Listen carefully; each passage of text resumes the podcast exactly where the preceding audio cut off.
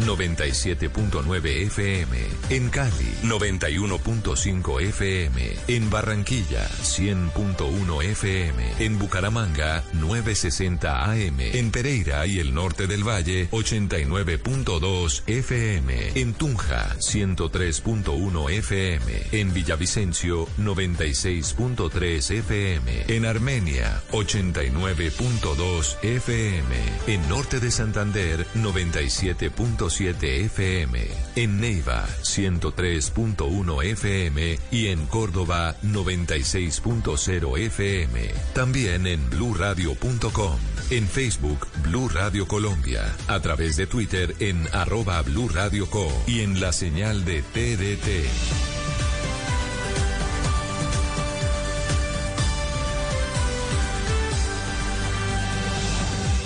Radio, la alternativa.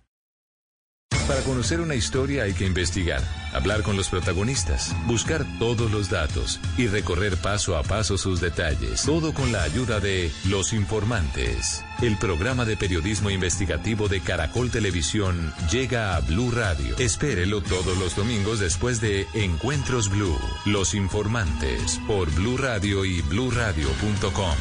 La alternativa. Voces y sonidos de Colombia y el mundo en Blue Radio y bluradio.com, porque la verdad es de todos. Son las 12 del día y un minuto. Muy buenas tardes, bienvenidos a la información, a las noticias que les presentamos a esta hora en Blue Radio para que ustedes estén bien actualizados en este mediodía de domingo. Hoy es 28 de agosto. Atención porque la revista Semana la revista Cambio, corrijo, publica hoy una serie de audios que podrían comprometer a la mamá del expresidente Iván Duque con la red de corrupción liderada por el senador Mario Castaño. De acuerdo con estas grabaciones obtenidas por la justicia, aparentemente la mamá del exmandatario Juliana Márquez ayudaba a la red criminal a hacerse con contratos del Estado.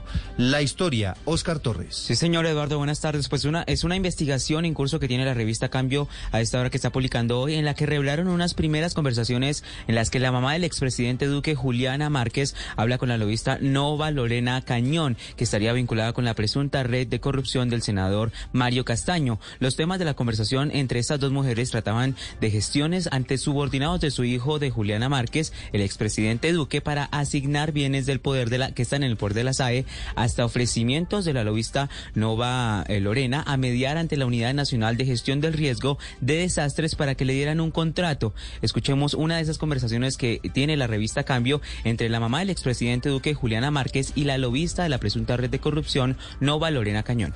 Dijo Lorena, quiero que organicemos una reunión con el director de SAE, porque si la señora Juliana necesita otros inmuebles, que nos diga en qué ciudades quiere. Tenemos 28 mil inmuebles con los que podemos apoyar. Las nuevas interceptaciones de la revista Cambio fueron conocidas en las audiencias contra los alcaldes capturados la semana pasada como supuestos integrantes de la supuesta red de corrupción del senador Castaño. Allí el nombre de Juliana Márquez, que es la madre del expresidente Iván Duque, fue mencionada nuevamente, específicamente en el caso de la alcaldesa de Alcalá en el Valle del Cauca. Sobre ese caso, la fiscalía dice que las gestiones de la presunta red de corrupción de Mario Castaño, la alcaldesa de Alcalá sacó adelante tres proyectos, uno de ellos la compra de la primera ambulancia para ese municipio. Lo que vamos a escuchar es la conversación del 28 de octubre del 2021 en la que la lobista Nova Lorena Cañón le dijo a su socio Pablo Gómez que recordara que los cinco puntos, o sea, el 5% que les correspondía del contrato de esa ambulancia, había que darle un poco más de 3 millones a la madrina, que es como denominarían o habrían denominado a la jefe, que es Juliana Márquez, la mamá del expresidente Duque. A ver, lo que me correspondía a mí de eso son cuatro. Yo sé que a la madrina hay que darle 3 millones algo, la mitad de eso. Por eso, pero a ver. La mitad de los cinco puntos. Acuérdate que. Sí, sí, sí, sí, sí. Y no, les, como de millón setecientos millón setecientos, eso, no. Ahí están los ahí está el millón setecientos que me corresponde a mí, eso está clarísimo, seguimos re firmes con eso. Ujú. Pero como conseguimos tres punticos más para ti, para mí, esa fue la, la, la gabelita que tenemos. Chicos, aparentemente somos- hace referencia a porcentajes de contratos, ¿no? Sí, señor. Y es que a la revista Cambio, la mamá del expresidente, la señora Márquez, ya le dijo que desconoce estas conversaciones y que la misma es abusiva y mentirosa. Por ahora, la señora Márquez no ha sido vinculada formalmente a la investigación. Sin embargo, la Fiscalía continúa las pesquisas que está revelando la, la revista Cambio y deberá determinar si realmente pecó por ingenua o si hubo algo más.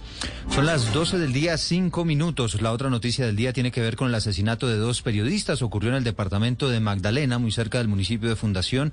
Intentan establecer los investigadores si ese asesinato es producto de su labor y trabajos que venían haciendo a propósito de la corrupción. Adrián Jiménez.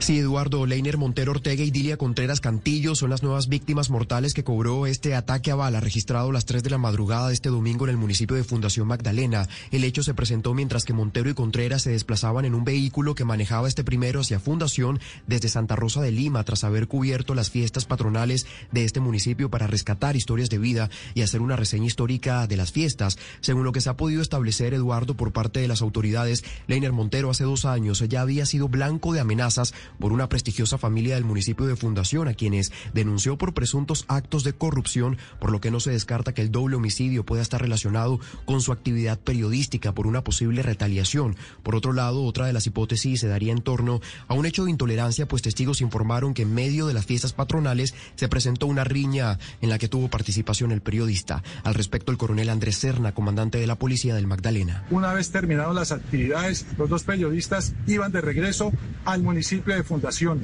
la Policía Nacional, con todas sus capacidades de policía de inteligencia y policía judicial, en coordinación con el CTI de la Fiscalía General de la Nación, se encuentran adelantando la investigación judicial para esclarecer... Múltiples reacciones, Eduardo, se han generado por la muerte de los dos periodistas. Un amigo muy cercano a Leiner Montero y quien pre prefirió guardar su identidad, también compañero de trabajo, contó a Blue Radio cómo fueron los momentos de la última vez que lo vio. Aquí está el duro relato. Yo me pasé, había pasado toda la mañana con él allá en el estudio, él allá en su casa, en la banca del ferrocarril, y almorcé con él y con la esposa, con la señora Leila. Y después organizó el viaje para hacer su historia de la página que tiene ahora nueva, de Leiner Montero Historia, con, complementadas con Sol Digital, y, y, mataron, lo mataron. Leiner Montero, de 37 años, era director de la emisora Sol Digital de Fundación y Dilia Contreras, de 39 años, era la directora de la plataforma digital de la bocina Colombia, la Flip. También se encuentra documentando este caso Eduardo y Oyentes, mientras que a través de Twitter rechazó y lamentó el doble asesinato, haciendo un llamado a esclarecer los móviles de este hecho. Acaban de encontrar otro cadáver en el suroccidente del país, esta vez en la vía entre el municipio de Toribío y el corregimiento del Palo en el Cauca. Todo esto se suma a los macabros hallazgos de las últimas horas en Bugas, ases asesinatos también en Nariño, con la situación del suroccidente del país. Paula Gómez. Hola Eduardo, buenas tardes. El suroccidente del país no se repone de la racha de hechos violentos. El caso más reciente acaba de registrarse en el departamento del Cauca, en la vía que comunica el municipio de Toribío con el corregimiento del Palo. Fallado el cuerpo sin vida de un hombre con múltiples impactos de bala. A esta hora las autoridades llegan al sitio para adelantar las labores de levantamiento buscando determinar la identidad de la víctima y también los responsables. A esto se suma el macabro hallazgo registrado durante esta mañana en Buga, donde fue encontrado un cuerpo desmembrado en bolsas plásticas en el sector de Palo Blanco. Deportistas que transitaban por un callejón y notaron la presencia extraña de bolsas eh, de basura. De inmediato dieron aviso a las autoridades que al inspeccionar pues determinaron que el contenido era parte del cuerpo de un hombre desmembrado y sin cabeza. Este caso se registra 13 horas después de otro macabro hallazgo en la cabeza arrojada y cubierta también en bolsas plásticas sobre una vía del barrio Divino Niño en la noche de ayer. Se busca establecer si las partes corresponden a la misma persona. Carlos Loaiza será alcalde encargado de este municipio hay un tema claro y es que el microtráfico en la ciudad se ha aposentado en nuestra juventud y se ha venido trabajando en la solución de ese tema. Efectivamente, solucionamos un tema y aparecen dos, solucionamos dos y aparecen cinco es un proceso de mejora continua en que tenemos que trabajar. Vamos a fortalecer el tema de las cámaras, van a estar conectadas al comando. La policía en línea va a tener la posibilidad de revisar y verificar toda la ciudad. Por información que conduzca al paradero de los responsables de estos hechos registrados en Buga, las autoridades ofrecen hasta 40 millones de pesos como recompensa. Pero continuamos en el departamento de Nariño, donde fueron asesinados tres indígenas, como Adriana Guerrero, Emilson Capa y Diego Armando España. Fueron identificados los tres comuneros del resguardo Los Pastos, asesinados por desconocidos en zona rural de Cumbar Sur del departamento del Nariño. Según sus familiares, salieron muy temprano el viernes 26 de agosto a sus labores de campo y sobre las 5 de la tarde debían regresar, pero esto nunca sucedió. Alberto Ruano, alcalde de este municipio. Esto es algo que desconocemos, lo cual sí nos tiene con preocupación. Estos hechos vienen suscitándose desde el mes de junio, donde también tuvimos dos homicidios, y a comienzos de agosto dos y ahora final nuevamente estas tres personas, o sea, son siete homicidios en aproximadamente dos meses. En este departamento ya son siete los indígenas asesinados en hechos aislados desde el mes de julio y en lo que va corrido del mes de agosto, según información de las autoridades. Son los hechos delincuenciales y violentos que se han registrado en las últimas horas en el suroccidente del país, Eduardo. Paula, gracias. Son las 12 del día, 10 minutos. En más información les contamos que hay por lo menos cinco sospechosos, cinco personas que habrían participado en el asesinato de cuatro personas, una masacre que ha ocurrido en las últimas horas en pleno casco urbano de la ciudad de Cúcuta. El hecho aparentemente tiene que ver con temas de tráfico de drogas. Juliet Cano.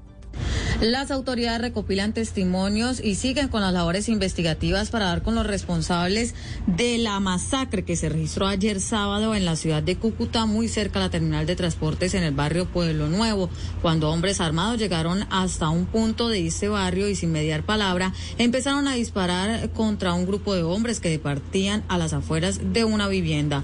Coronel Alfonso Reyes, su comandante de la policía en Cúcuta. Fulia ahora la salida. Desafortunadamente se nos presenta una situación donde en este sector, en este lugar, desafortunadamente nos dejan eh, cuatro personas impactadas por arma de fuego. Tres de ellas fueron trasladadas inmediatamente al hospital ya que todavía continúan con signos vitales, pero lastimosamente en el hospital fallece. Estamos realizando todas las, con todo nuestro personal de policía judicial e inteligencia, todo lo que se tiene que realizar, todos los avances eh, investigativos para esclarecer este hecho que hoy nos enlutece en este barrio y en este lugar. Las autoridades realizarán un consejo de seguridad mañana lunes para evaluar las medidas que se adoptarán tras este hecho, pues además de la masacre, otros tres asesinatos se registraron en el área metropolitana de Cúcuta. Son las 12 del día y 11 minutos. Avanzamos con más información a esta hora en Blue Radio. Vamos al departamento de Antioquia porque el ejército va a aumentar el pie de fuerza en los municipios de Remedios y Segovia, donde hay alerta máxima por el enfrentamiento de bandas criminales. Carolina Zuluaga.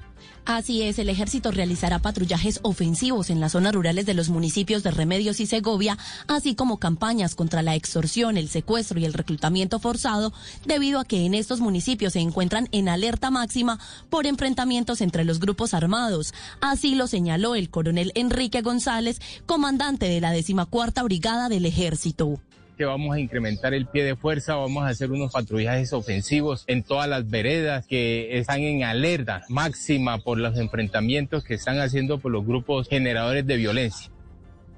En Remedios y Segovia, la comunidad ha denunciado ante las autoridades diversas situaciones de violencia y asesinatos contra líderes sociales. En esa zona operan bandas criminales como el Clan del Golfo y las disidencias de las FARC. Son las 12 del día y 12 minutos y atentos porque la Policía Nacional está por expedir un comunicado haciendo oficial un cambio que ha hecho el director de la institución, el general Henry Sanabria. Un cambio que tiene que ver con la llegada a la Dijín, que es una de las dependencias más importantes de la Policía Nacional, de una mujer. Se trata de la coronel Olga Patricia Salazar. Insistimos, un cambio que ha hecho de último momento el director de la policía y también eh, se establece que a la Dirección Antisecuestro y Extorsión llegará el coronel Helber Cortés, que son dos cambios de último momento que ha introducido el director de la Policía Nacional eh, a propósito del organigrama que recién se está estrenando en esa institución. Son las 12 del día y 13 minutos. El presidente Gustavo Petro planteó este fin de semana la necesidad de pensar en un cese al fuego multilateral que buscaría que no solamente haya un pacto de no agresión entre el Estado y los grupos ilegales, sino también entre los mismos grupos armados.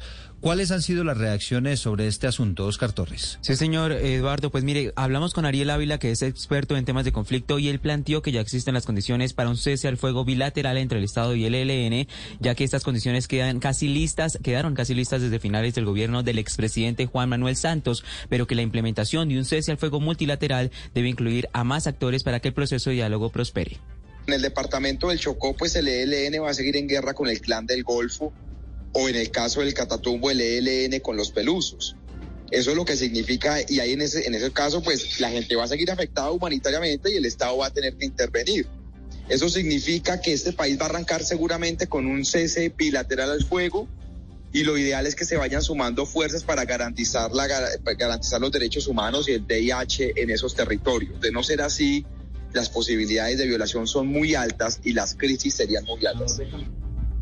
El senador también de, eh, de, Cambio Radical, Carlos Fernando Motoa, aseguró a través de su cuenta en Twitter, hace tan solo tres semanas se posesionó Gustavo Petro y ya desechó por completo la lucha contra el narcotráfico, el terrorismo y la criminalidad que tanto daño y muerte le ha costado a nuestro país. No bombardeos ni erradicación, no extradición. Y el otro tema, Oscar, del momento tiene que ver con los trinos de Antonio García, en los cuales dice que el ELN no recluta a niños de manera forzada, que todos los combatientes se suman al ELN de manera voluntaria y este pronunciamiento del máximo jefe de ese grupo armado ilegal, pues por supuesto ha generado también muchos comentarios. Sí, señor, y es que Ávila por ese lado, otra vez Ariel Ávila, dice que es evidente que y no hay discusión de que el ELN sí ha reclutado niños. En el marco de eso es que hay que entender esas declaraciones, pero pues todo el mundo sabe que hay menores de edad en el ELN que reclutan menores de edad, eso, digamos, eso no, creo que no amerita ni siquiera una discusión. El argumento de Ávila también radica en que el ELN está en plan de negociación de paz, lo que quiere y lo que quiere es congraciarse con la comunidad internacional enviando estos mensajes que son mediáticos para darle legitimidad al proceso de paz. Pero también la exdirectora del ICBF, Cristina Plazas, comentó este tema. El ELN es un grupo terrorista que ha secuestrado, asesinado y reclutado niños. Los colombianos no podemos permitir esta clase de mensajes, sobre todo de este terrorista criminal, Antonio García, que es un reclutador de niños. Le exigimos al presidente Gustavo Petro que se pronuncie sobre este trino y lo rechace de inmediato. El gobierno no puede cometer los mismos atropellos que se cometieron con los niños en el proceso de paz con las FARC. Son las 12 del día, 16 minutos y nos vamos para Neiva. Nuevamente hay invasión de predios privados en esa zona que recordemos fue escenario de choques con la policía en un intento por desalojar estos predios privados que están siendo invadidos por campesinos. Julio Díaz.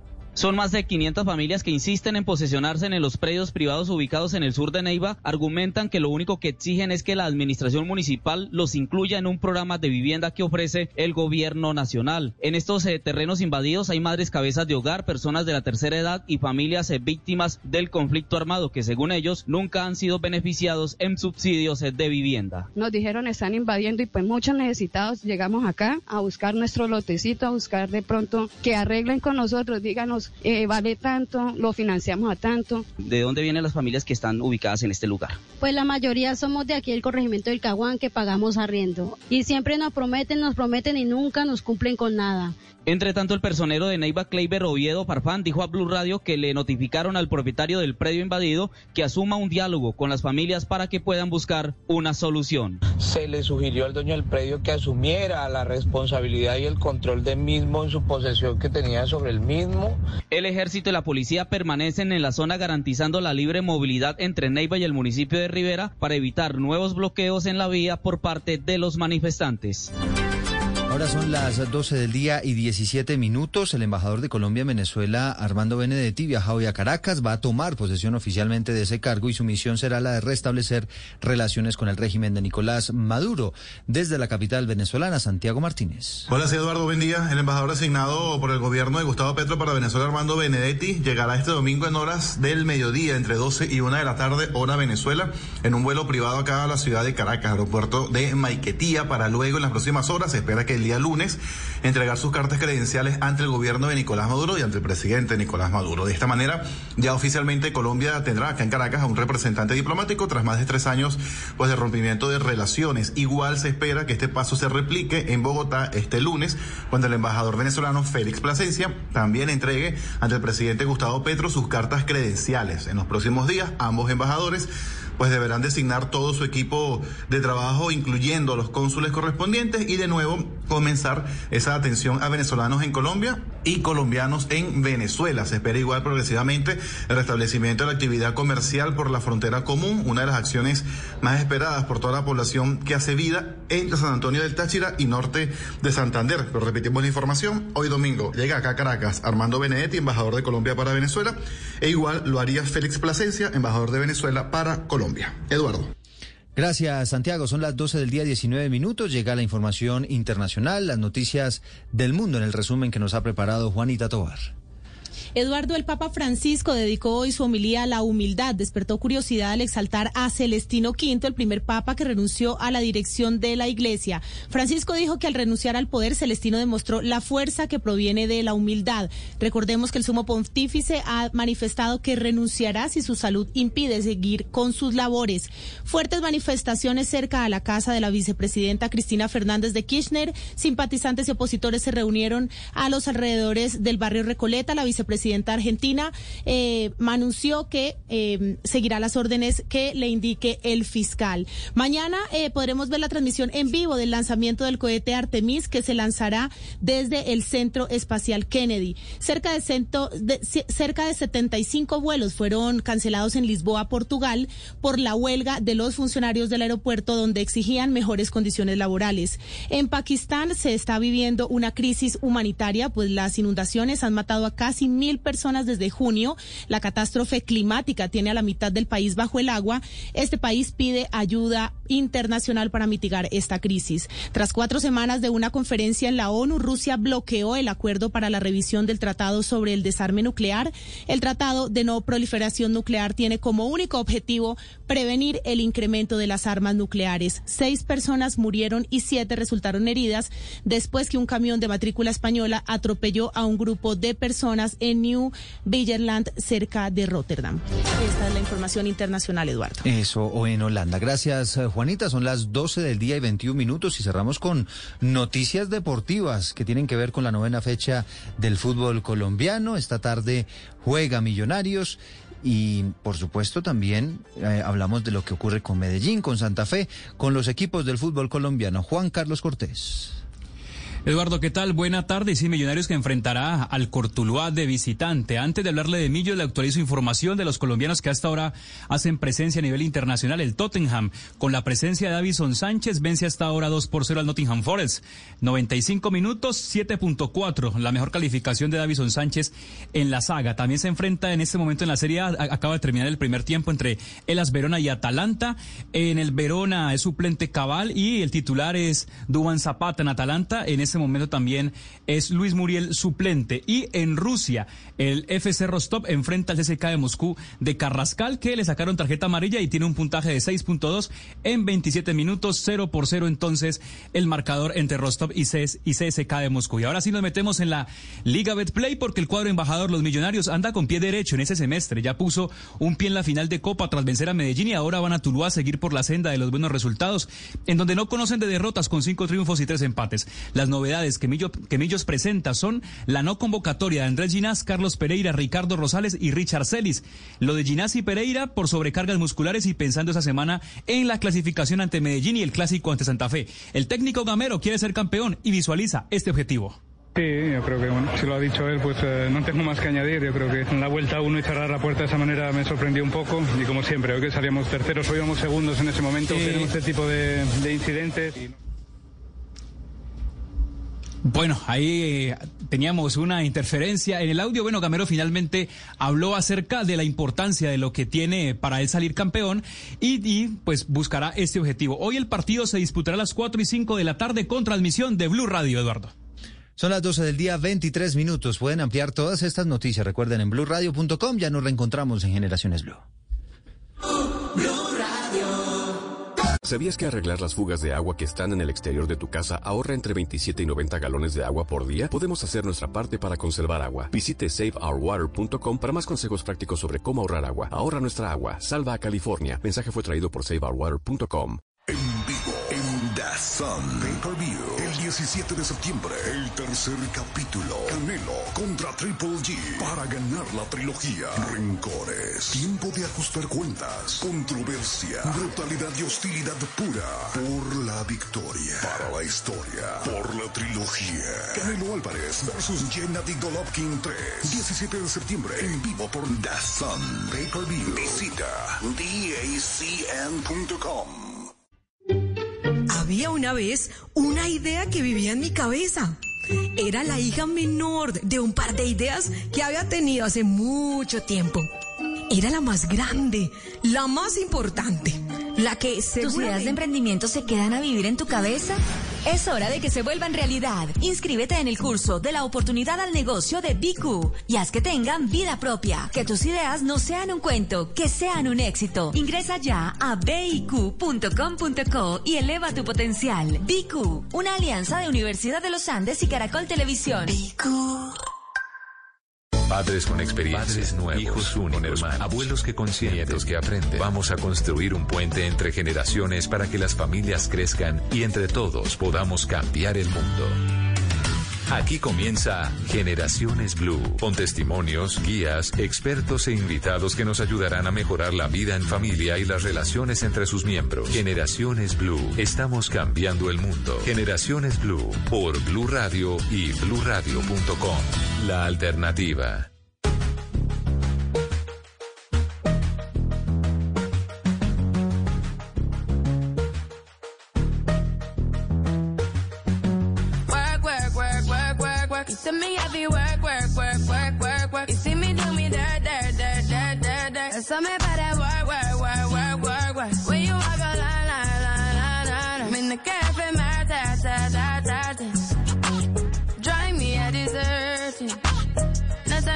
Lurking. You make a back, now you don't like it. You know I dealt with you the nicest. Nobody touched me in the righteous. Nobody text me in a crisis. I believed all of your dreams are duration.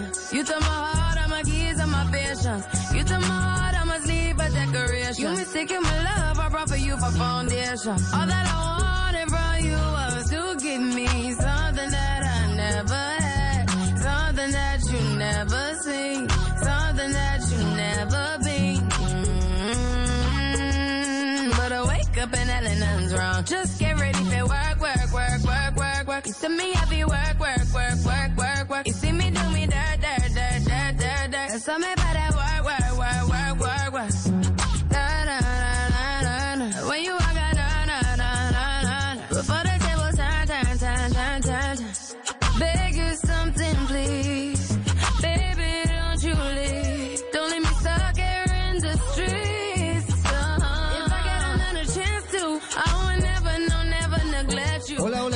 buenas tardes, bienvenidos a Generaciones Blue. Como siempre los estamos acompañando en este mediodía de domingo con los temas que interesan a nuestra sociedad y con un tema bien interesante y tiene que ver con la posibilidad de que usted esté literalmente abrumado en su trabajo, agobiado por la cantidad eh, de estrés que le producen sus actividades diarias, demasiada carga laboral, en fin, hay mucha gente que sufre de eso y a lo mejor no se da cuenta, pues obviamente todos los días se levanta a darla toda, pero a lo mejor usted está siendo objeto de algo que hemos llamado el burnout, el síndrome del burnout, que es básicamente que usted ya está frito.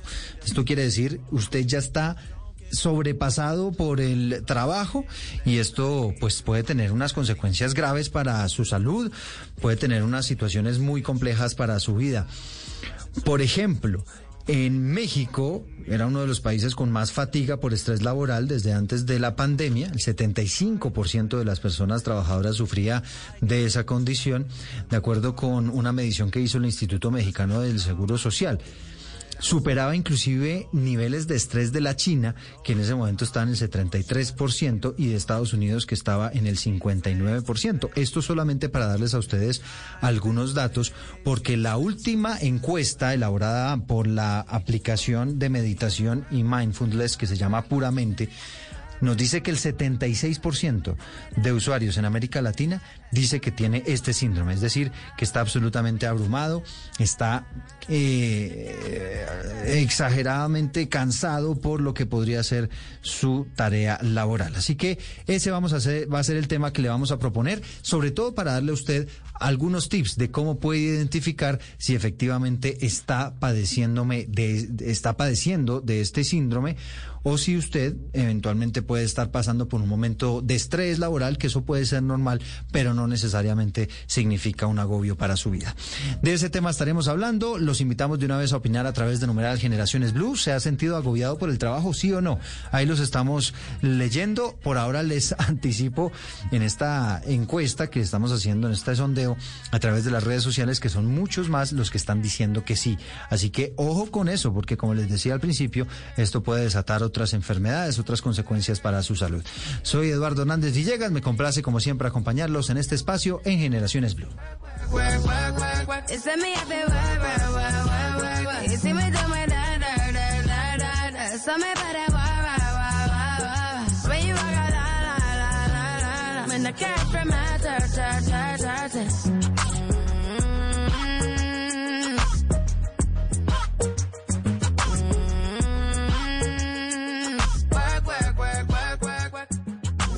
Estás escuchando Generaciones Blue. Y estábamos escuchando, de hecho, al principio del programa a Rihanna con esa canción que se llama Work, que es básicamente la manera como ella habla de trabajar, trabajar y trabajar, aprender, aprender, aprender. No importa si uno sufre, no importa nada más sino el trabajo.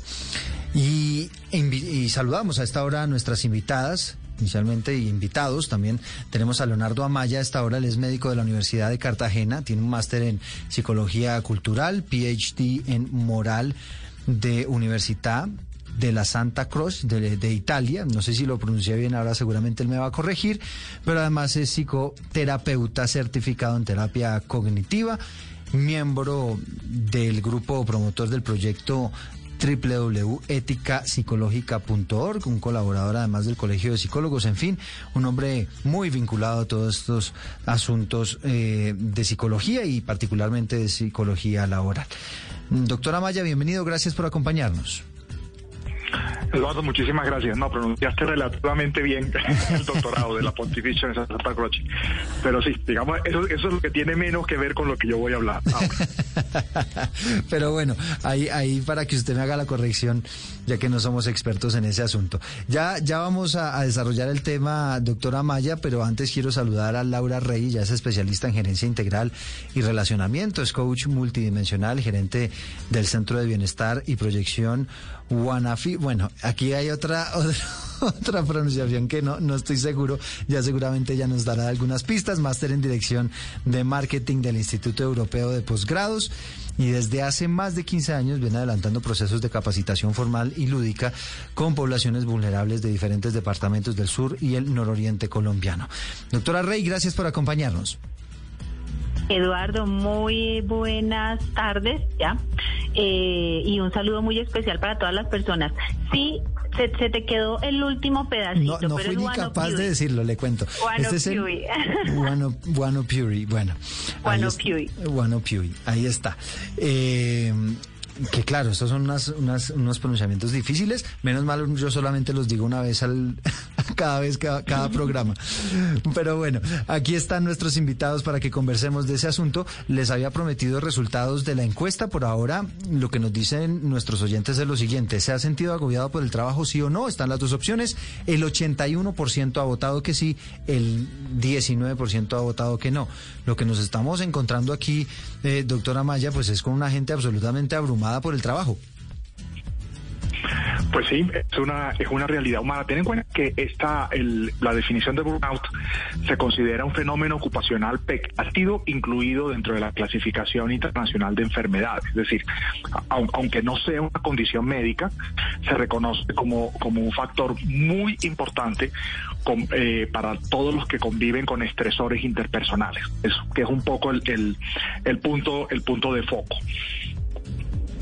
Sí, y aquí, doctora Rey, eh, cuando uno llega a este burnout, empieza a sentir qué, es decir, cuáles son las señales que usted dice, hombre, ya está oh, absolutamente abrumado por el trabajo.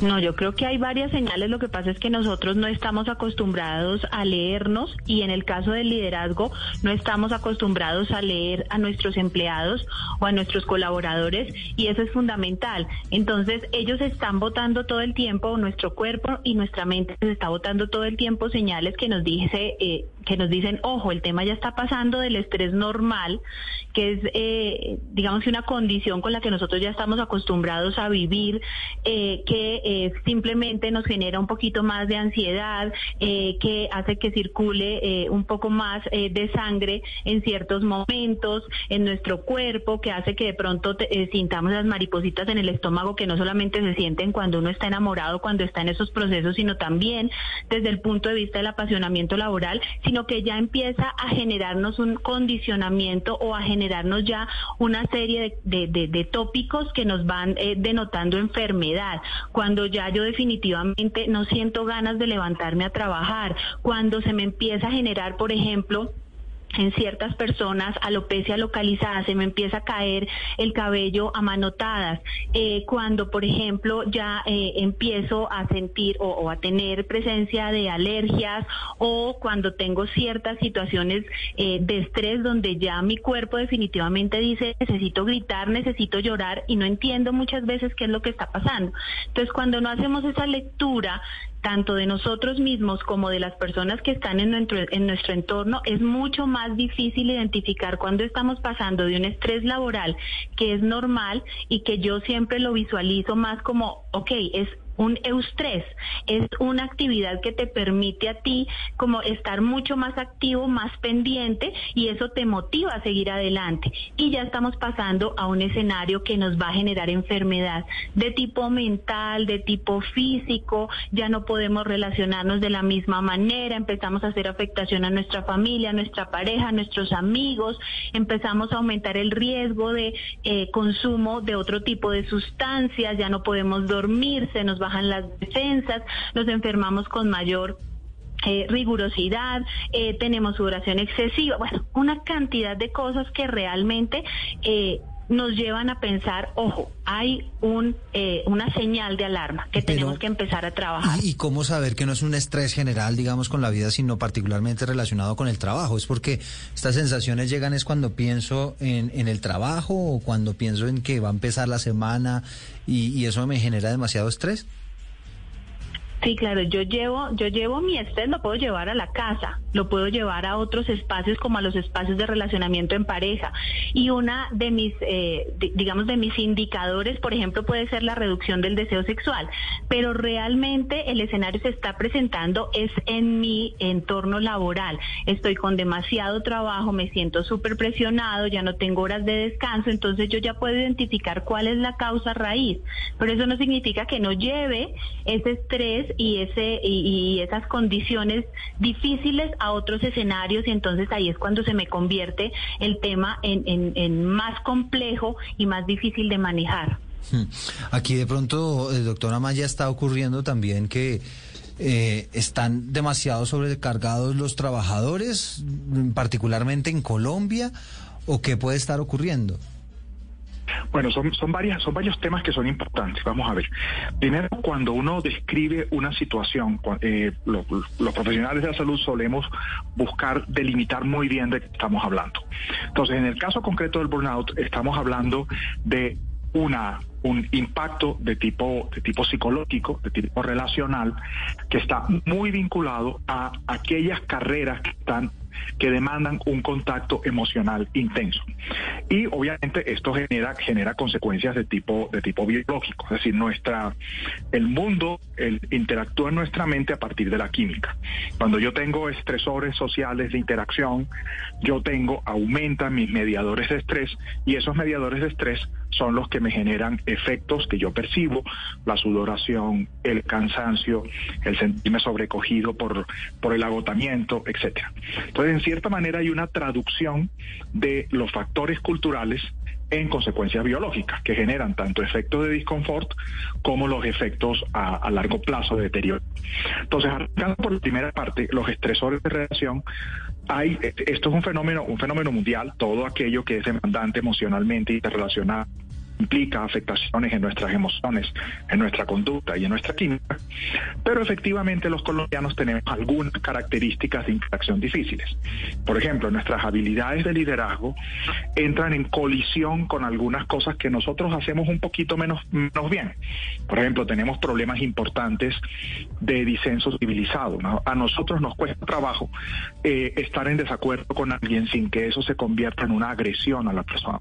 Eso también requiere entrenamiento, eso no es, no es normal, digamos, la psicología de la cultura también se mete en ese tipo de cosas, en cómo, en cómo yo logro interactuar eh, tener una diferencia con alguien y lograr negociarlo de manera efectiva. Luego, hay escenarios laborales que son definitivamente estresores, atención al público, gestión de clientes y algunos escenarios profesionales específicos como por ejemplo cuando trabajas con conflicto armado, que evidentemente en Colombia es un reto, pero también cuando trabajas con personas con un alto nivel de frustración. Piensa tú las personas que hacen atención al cliente en un hospital, las personas que hacen atención al cliente en internet, en un servicio, etcétera. Son personas que tienen una altísima demanda emocional por la frustración del otro. Y ahí entra otro elemento que es clave y es la gestión de la frustración. Pero luego Sumémosle otro componente. Nosotros en ocasiones tenemos expectativas poco realistas. Cuando yo tengo una expectativa poco realista, aumentan mis niveles de frustración y nuevamente se desencadenan todos estos estresores. Ahora, un punto esencial efectivamente es el entrenamiento, el entrenamiento en habilidades sociales que no son espontáneas. En muchas ocasiones le pedimos a una persona que entra a una organización que gestione un equipo, que gestione, por ejemplo, la retroalimentación eficaz ante un problema, que gestione un conflicto y no hemos entrenado a la persona para eso. Obviamente, si esto es continuado, Pensemos nuevamente en el tema de atención al cliente o atención en equipos de trabajo de alta exigencia. Si esta cosa es continuada, yo comienzo a, someter a la persona a un contacto emocional intenso, no resuelto, estresor crónico que luego acaba conduciendo a estas al impacto que tienen nosotros las hormonas de estrés y los otros mediadores de estrés. Mm. Entonces, eh, es un fenómeno complejo, es un fenómeno que tiene muchos componentes psicosociales con impacto médico y psicológico importante y está vinculado al entrenamiento, al entrenamiento que suponemos que la gente tendría espontáneamente, pero resulta que, que no se lo damos. Es decir, no necesariamente tiene que ser demasiado trabajo. Muchas veces esas condiciones de estrés pueden estar relacionadas más con, con una mala manera de liderar un equipo, por ejemplo. Sí, y con una manera, y, a ver, y con entrenar inadecuadamente a la gente para escenarios de alta exigencia emocional, porque tú tienes que que asumir escenarios conflictivos o porque tienes, por ejemplo, por ejemplo, un jefe que sea muy malo para hacer retroalimentaciones, por supuesto, para, para lo normal de la interacción o un tipo de liderazgo eh, excesivamente, excesivamente no regulado va a conducir a que las personas tengan esto. No necesariamente jornadas largas, porque digamos lo que, lo que sea, lo que es el vínculo que se ha encontrado entre estos estresores y estos impactos está más relacionado con el estrés continuado. Ahora, evidentemente, si yo trabajo 10 horas, no voy a poder tener una vida balanceada y lo más probable es que la frustración la exprese en la interacción. Entonces, hay una correlación, pero el punto esencial es el estresor que implica trabajar con los demás.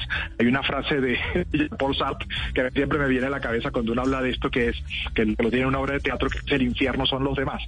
Con unas condiciones, el infierno son los demás si yo eh, no estoy entrenado para gestionar la frustración, si no estoy adecuadamente entrenado en un liderazgo eficaz y mediado y un liderazgo emocionalmente inteligente y además si yo no estoy entrenado para gestionar escenarios de altísima demanda. No sé, se me viene también a la cabeza la gente de los contras de una aerolínea que habitualmente tienen esto, etcétera. Todo y, esos son muchos de los trabajos que nosotros desempeñamos y además son jornadas maratónicas y yo no tengo un buen balance de vida, obviamente van a, aumentar mis indicadores de estrés y voy a tener un síndrome, un síndrome psicológico con impacto médico. ¿Cuál podría ser, doctora Rey, una mala retroalimentación que genere estrés para los trabajadores?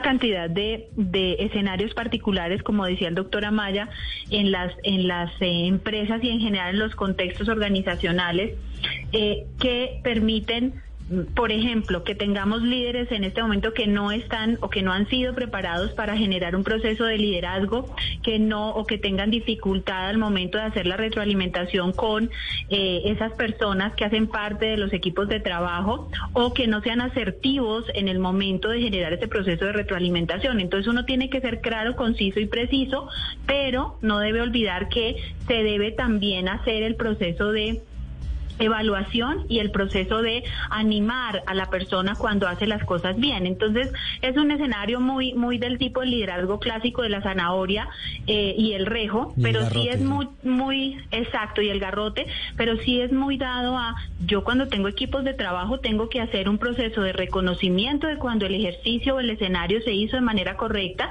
y también una retroalimentación para que la persona sepa en qué falló y de qué manera podría optimizar su proceso. Entonces, cuando somos claros, concisos, precisos, cuando el proceso se hace de manera, eh, digamos que permanente o periódica, es mucho más fácil que la gente o que esas personas del equipo no se sientan frustradas, que es lo que habitualmente pasa. Entonces se sienten con el vacío.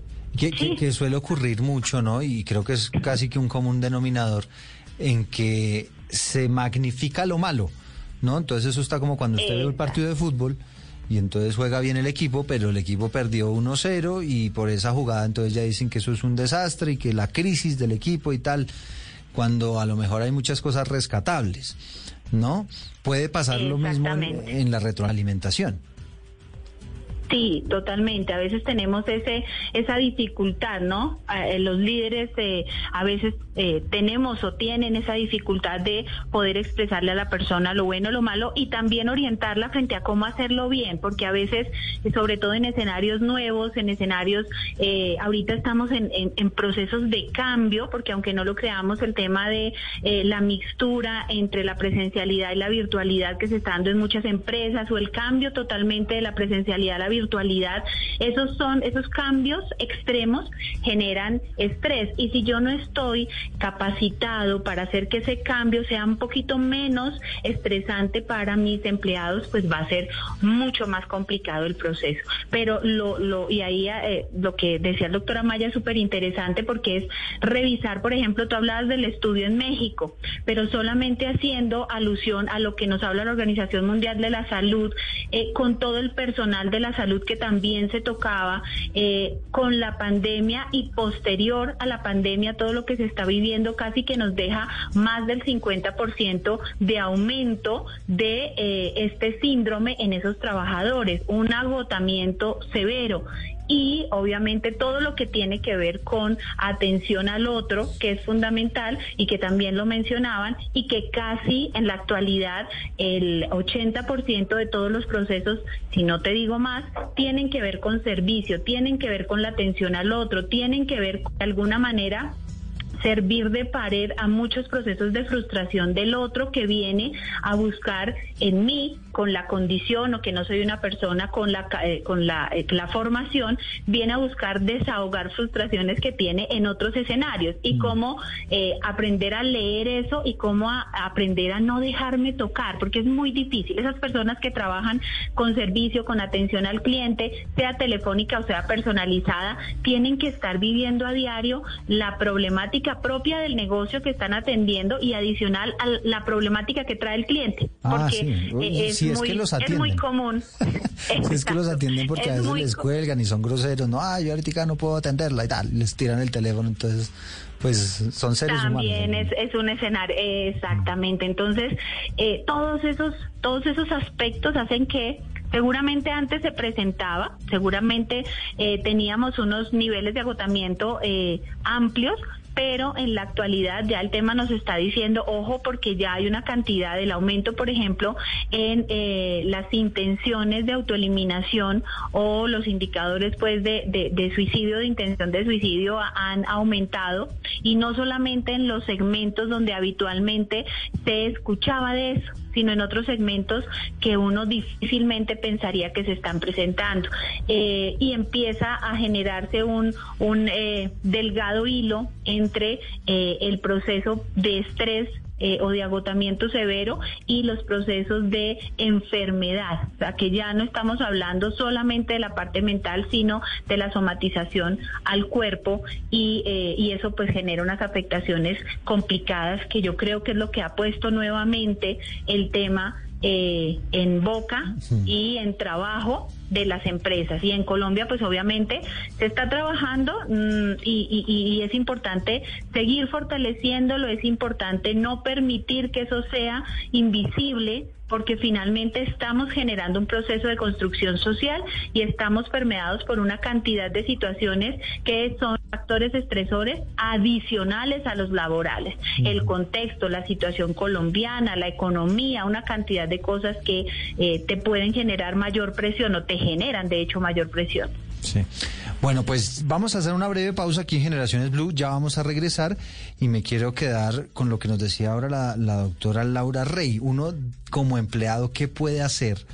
para ayudarse a sí mismo, sobre todo si no cuenta con un liderazgo ideal, con una persona que cuente con esas bondades del buen líder, sino que a lo mejor pues en su trabajo no cuenta con una persona de esas calidades, cómo hacer para ayudarme a mí mismo a mm, mejorar mis condiciones laborales y eventualmente superar este síndrome del burnout en el trabajo.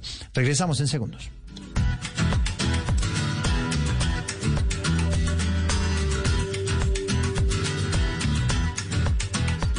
Estás escuchando Generaciones Blue. El Internet es para mantenerse en contacto con tu familia y amigos, para el aprendizaje escolar y la capacitación laboral, y para estar al día con lo último en noticias. Y en Frontier estamos ayudando para que esté disponible a un precio excelente. Si alguien en tu hogar participa actualmente en un programa de ayuda gubernamental o cumple con las normas sobre ingresos, es posible que cumplas con los requisitos para recibir Internet por cero dólares al mes. Correcto. Internet con instalación experta gratis y sin límite de datos es ahora lo más asequible posible. Visita frontier.com slash foral para saber si tu hogar cumple con los requisitos. Continuamos con Generaciones Blue.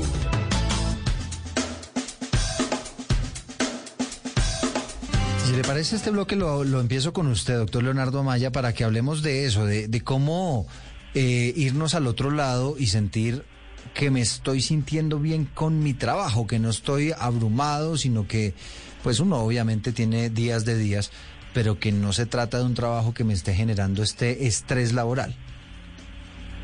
Bueno, pues no, importantísimo ese punto. Fíjate que el, personaje que, que, describió inicialmente el, fenómeno ya, murió hace 20 años, es el doctor Friedenberger, ese digamos como el, el, psicólogo, el psicólogo de cabecera que lo describió a finales del siglo pasado, como un fenómeno, como un fenómeno social importante, organizacional evidentemente, vinculado a factores personales, que eso, que eso es lo que ha querido pues en cierta forma, la Organización Mundial de la Salud decir, miren, esto no es un problema médico, es decir, no es algo que pasa en tu biología, es algo que se genera en tu biología por factores que tú, que tú permites o que tú no te entrenas, etcétera. Porque eh, eh, el, uno de los elementos que destacaba, tiene muchas explicaciones sobre esto, digamos, es el, autor clásico, destacaba la compulsión de probarnos a nosotros mismos. Y eso es algo que deberíamos manejar nosotros por nuestra cuenta. Esa, esa necesidad de estar demostrándonos continuadamente que hacemos las cosas bien, los problemas para aceptar el fracaso, el fracaso normal, los problemas normales de cada momento, entender que mañana será otro día, entender que bueno, tengo que tengo que crecer y también saber distinguir el entorno laboral del entorno personal. Ahora, ¿qué es lo que ocurre? Que frecuentemente uno de los indicadores que de hecho el mismo Freudenberger señalaba de, de estamos manejando mal la situación es permitir que disminuya nuestro tiempo personal. Y en eso, fíjate que hay una cosa que uno observa muchísimo en organizaciones y, bueno, y en las personas en general, y es que nosotros perdimos la habilidad de tener aficiones.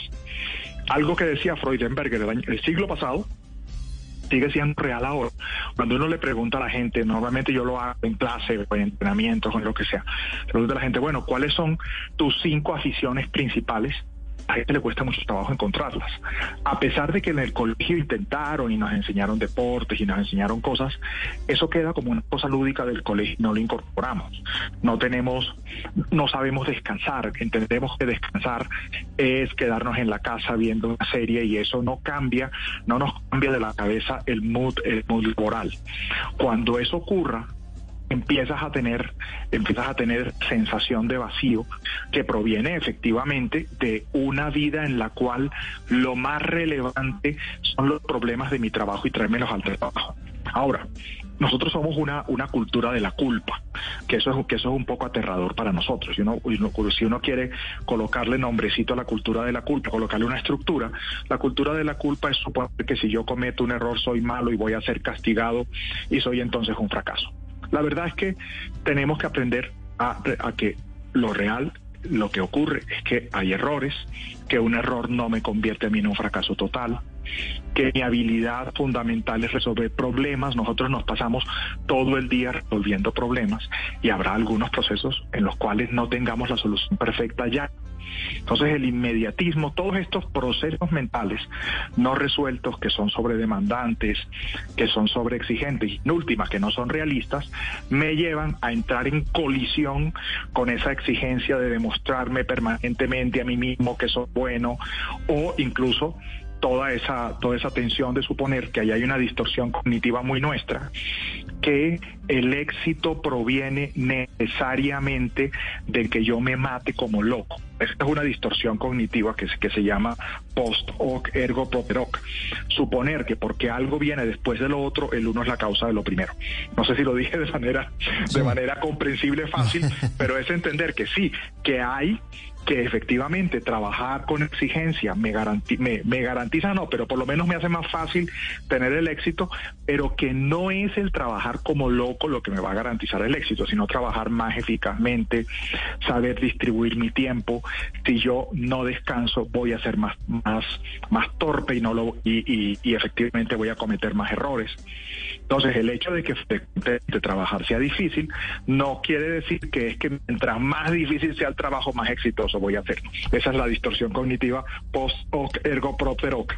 Eh, entonces, fíjate que son toda cantidad de una cantidad de ideas de nuestro mindset que, acaba conduciendo a manejar mal las exigencias normales del sistema laboral pero también evidentemente, eso sí, también lo, lo, lo, decía claramente la doctora Rey, el tema de entrenamiento es esencial. Nosotros ahí sí, ocurre en todo el mundo. Eh, de hecho, de hecho, Freudenberger trabajó en Estados Unidos mayoritariamente, aunque era de ascendencia alemana.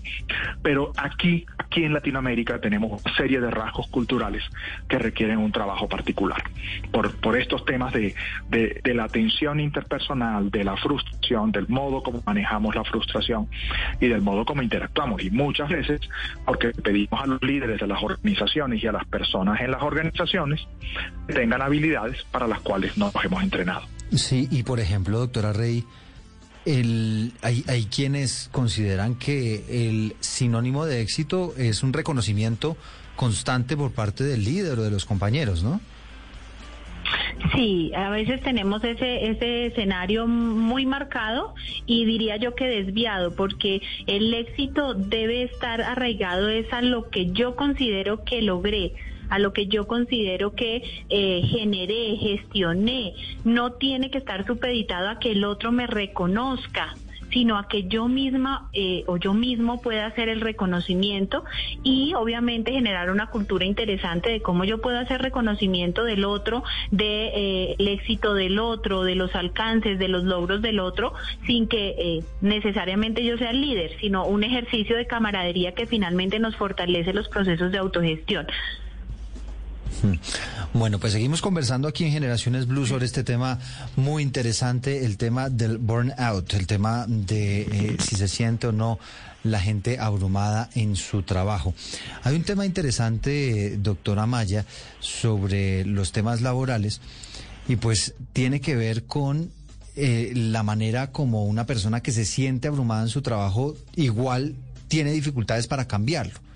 ¿No? Entonces de pronto se queda ahí estancada a pesar de que no la está pasando bien, de que ya ha intentado todo esto que hemos venido conversando en el, en el programa y aún así persiste en quedarse en ese mismo trabajo y no da el salto de pronto de buscar un, un escenario distinto. Eh, ¿Hasta qué punto la gente se queda anclada a pesar de que está sufriendo su trabajo? Bueno, yo diría que hay varias cosas. A uno, a uno le pagan porque, el trabajo que uno hace es demandante, digamos, y en estos trabajos específicos es demandante. Entonces, están, están al menos tres elementos. El elemento que mencionaba de la culpa, de esa necesidad que a veces tenemos de demostrarnos que somos capaces, aunque me mate, antes de pedir ayuda. Yo diría que hay uno necesita entrenamiento, evidentemente, que lo debe dar la organización, pero también a veces los síntomas que nos aparecen son consecuencia de problemas que tengo yo el modo como yo gestioné eh, mi modelo de crianza, lo, lo que me tocó vivir, ahí voy a tener que acudir a ayuda profesional. ojalá acudan a un, a un psicoterapeuta o un psicólogo certificado, es decir, personas que sean de confianza para manejar esto. Otros temas son temas de entrenamiento, que son importantes y que ojalá sean continuados. Y yo, yo pienso que uno de los elementos de entrenamiento fundamentales están vinculados a la adaptación cultural a la exigencia, que es un tema que también, que también acaba siendo, acaba siendo clave. Es decir, que yo no voy a lograr después de estar atrapado salir fácilmente, después de que ya, y sobre todo cuando estoy atrapado por conductas que llevan mucho tiempo, cuando, cuando me acostumbré o nunca aprendí a encontrar aficiones y a encontrar hobbies es lo que da balance. Cuando, por ejemplo, no tengo resueltos los problemas de pareja, los problemas con mi familia, o cuando he permitido incluso que en mi vida lo más relevante sea el trabajo y dejar todo lo demás al lado, porque no solamente yo empiezo a tener síntomas, sino que le hago la vida imposible a los otros. Es decir, un, un líder que, que no es capaz de tener balance va a esperar frecuentemente de los demás que tampoco tengan balance vital. Entonces es una tarea fundamental. Quedar atrapado en ocasiones va a ser muy recomendable pedir ayuda profesional para un para los temas personales, para esa demanda de que tenemos, lo, lo, decía la doctora Rey, esa exigencia que a veces hay del reconocimiento que es peligrosísimo. Es decir, cuando obviamente pues uno no espera que, que no le reconozcan nunca, pero si te vuelves adicto al reconocimiento, vas a empezar a tener problemas. Hay una, hay un, hay un libro clásico sobre este tema eh, que se, eh, muy interesante que también escrito por una psicóloga norteamericana sobre el, la, la, la enfermedad del reconocimiento, la enfermedad del, del afecto, esa, esa adicción al reconocimiento. Es decir, no es exclusivo de nosotros, pero ocurre mucho. Si, si, si yo necesito toda mi retribución en el mundo laboral, pues le voy a dar un poder descomunal a, al mundo laboral y a mi recorrido profesional en mí mismo. ¿no? Mm. ¿Y eh, hasta qué punto contribuye en este burnout, eh, en este síndrome, el hecho de yo sentirme demasiado fatigado en mi trabajo, demasiado estresado, doctora Rey? ¿Hasta qué punto contribuye el hecho de que yo esté trabajando no en lo que me gusta, sino en lo que me toca? Eso también es un tema complicadísimo. Eh, ya en las, las nuevas generaciones han marcado una diferencia y una pauta eh, importantísima y es que esas nuevas generaciones están todo el tiempo en la búsqueda de lo que les apasiona, de lo que les gusta, eh, mientras que las generaciones de nosotros y hacia atrás, podríamos decirlo así, estábamos acostumbrados a que hay que trabajar en lo que nos produce una ganancia o lo que nos lleva a tener una media eh, en el promedio de vida. Y eso obviamente genera un estrés adicional, porque tú no te disfrutas, realmente tú vives o sufres la palabra trabajo, porque acuerden, o sea, es importante que, por eso hay muchas personas que dicen, no, no diga que está trabajando, porque cuando yo digo que, que estoy trabajando, estoy haciendo ese énfasis en que estoy haciendo algo que realmente me toca hacer para tener un poder adquisitivo que me permita sostenerme, pero eso no significa que yo lo disfruto, pero cuando yo hago algo que me encanta, que lo disfruto, que seguramente el tema de que se extiendan las jornadas laborales, de que el nivel de exigencia aumente, pues va a ser, eh, digamos que lo normal, no me va a generar un, un factor estresor adicional. Y eso sí es súper importante y ojalá que todos lográramos hacerlo. No es tan fácil, entendiendo la dificultad que hay en el tema de empleabilidad, la dificultad que hay en el tema de eh, generación de, eh, de empresa, específicamente en Colombia, pero en general a nivel Latinoamérica. Entonces no es tan fácil decir yo hago lo que me gusta, pero eh, lo podemos manejar de otra manera. Y entonces lo que podemos hacer es yo seguramente eh, lo que estoy haciendo me genera unos ingresos que me ayudan a cumplir esas metas de lo que me encanta. Entonces ahí vemos personas que trabajan súper juiciosas, eh, seguramente no es lo que les, les, lo que soñaron o lo que les encanta, pero que ya saben que ese trabajo va a significar que a final de año o que a mediados de año, bueno, se van a ir a viajar porque eso es lo que les apasiona o se van a inscribir en una maestría, en un doctorado porque les encanta estudiar. Entonces, cuando yo eh, genero ese, ese proceso de estoy de alguna manera haciendo un pequeño sacrificio, pero voy a lograr o tengo una motivación que a largo plazo significa esa alegría, esa emoción eh, desde lo positivo, pues obviamente va a ser mucho más fácil el proceso. Pero eh, son diferentes formas, pero la verdad yo si me le quito el sombrero en este momento a las generaciones actuales es difícil desde, desde el punto de vista organizacional porque son personas que son muy volátiles. Hoy están acá, mañana están en otro lado, eh, hoy tienen un compromiso contigo, seguramente mañana si les ofrecen algo mejor, algo que esté más, en, más enrolado en lo que les gusta, pues ellos te dicen adiós. Y no están pendientes de eso que estábamos pendientes nosotros antes, que era la pensión, la seguridad, el carro, casa y beca, que fueron cositas que nos fueron, eh, digamos que inculcando nuestros padres de familia y que hoy eh, realmente eso es relativo eso es relativo. Inclusive muchos de estos jóvenes, de estas nuevas generaciones, tú les preguntas, bueno, ¿y vas a comprar eh, un apartamento? No, la verdad no, en este momento no es de mi interés, más bien quiero viajar, quiero conocer, quiero estudiar eh, y pues si en algún momento llegase a tener necesidad de meter la cabeza en algún lado, pues ahí hay varias opciones, ¿cierto? El mundo que ya no tiene fronteras me da la posibilidad de tener varias opciones. Entonces eso es súper interesante y de alguna manera sí nos está generando, eh, digamos que el, la, eh, digamos fortalecimiento de esos de esas líneas de estrés que se están manejando en la actualidad. Si tú ves el promedio de esas personas que sufren el síndrome, de esas personas que eh, empiezan a tener estas condiciones de nivel mental y de nivel físico, es súper interesante ver cómo los rangos de edad nos muestran una línea generacional. Entonces también es un poco analizar eso. las generaciones de nosotros quedaron enraizadas eh, en, un tema más del, tener, del poder adquisitivo, de las generaciones de ahorita, eh, la verdad eso es lo de menos. Más bien el poder adquisitivo es de pronto el, nivel de tecnología o focalizado hacia otras líneas que también se visualizan como oportunidades eh, o herramientas que nos ayudan a afrontar estos niveles de estrés. Entonces, finalmente la tecnología se convierte en una herramienta que para algunas personas eh, puede significar eh, cambiar totalmente el chip. Entonces, eh, son cosas súper, súper interesantes. Ahorita el mundo está con, eh, nos ha puesto a disposición una cantidad de herramientas, nos dice, ojo, hay que conocernos, ojo, su cuerpo y su mente le están hablando todo el tiempo y usted tiene que escucharlos, porque cuando los silencia y ya pasamos esa barrera, entonces ya nuestro cuerpo no nos va a hablar, sino, sino que ya nos va a gritar, nos va a golpear, que es cuando tenemos otro tipo de situaciones. Entonces, eh, no, pues hablar de herramientas y de herramientas de autogestión y de herramientas que no nos cuestan nada, porque el tema tampoco es adquisitivo, ¿no? Es que yo no tengo eh, 200 o 500 para poder hacer X cosa que me ayudaría a soltar el estrés. No, usted no tiene que tener nada, usted tiene que tener voluntad, usted tiene que conocerse y usted tiene que hacer sus procesos de autogestión y empezar a trabajarlo porque usted es la persona más importante eh, para el mundo, para su familia. Entonces, en ese, eh, digamos que cuando entramos en ese rol, empezamos a eh, trabajar y a ver el mundo y a ver el trabajo y a vernos a nosotros mismos de una manera diferente, que eso es lo que se busca. Sí, doctora Maya, ¿cómo identifico? Pero unos tips, digamos, muy puntuales, muy puntuales.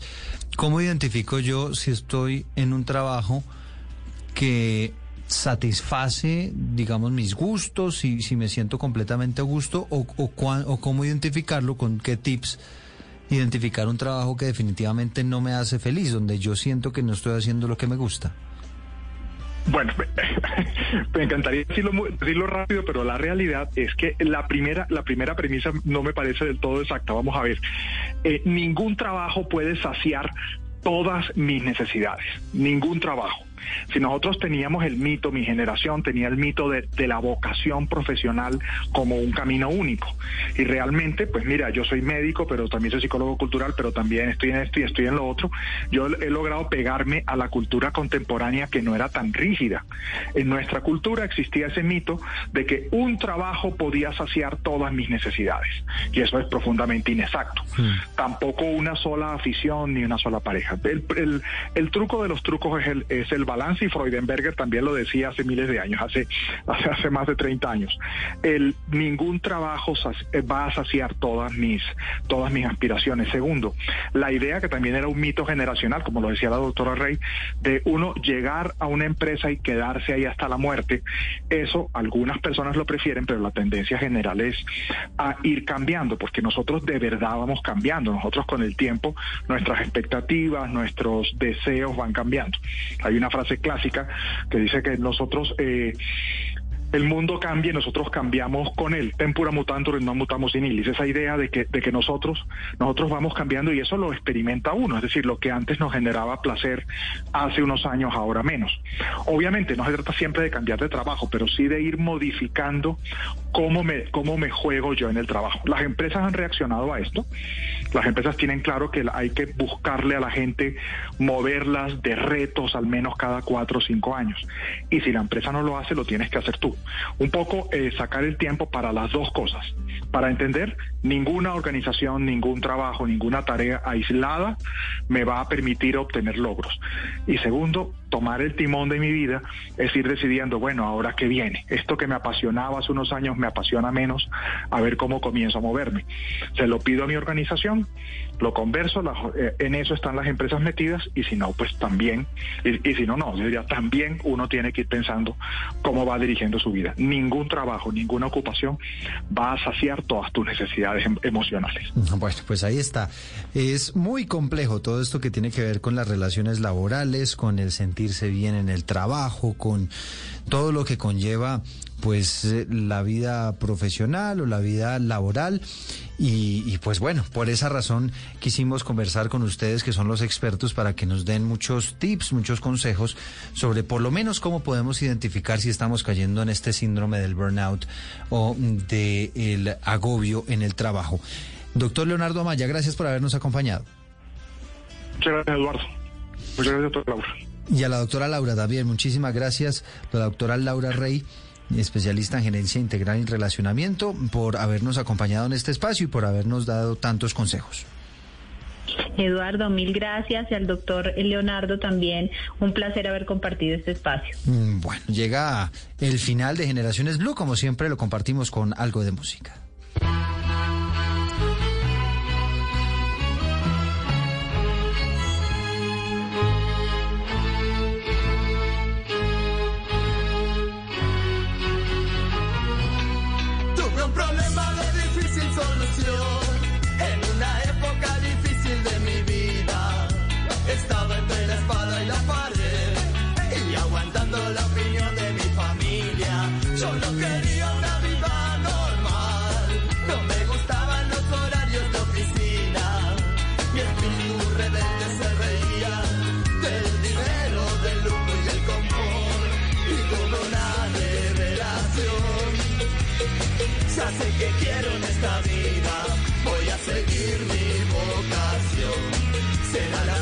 Mi techo y mi comida, porque yo no quiero trabajar,